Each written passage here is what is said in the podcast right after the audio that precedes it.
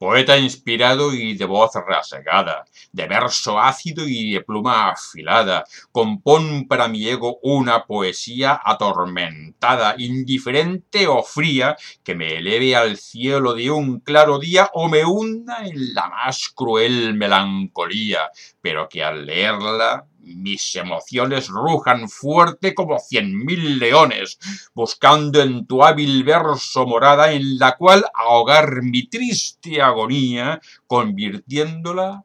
en dulces sensaciones.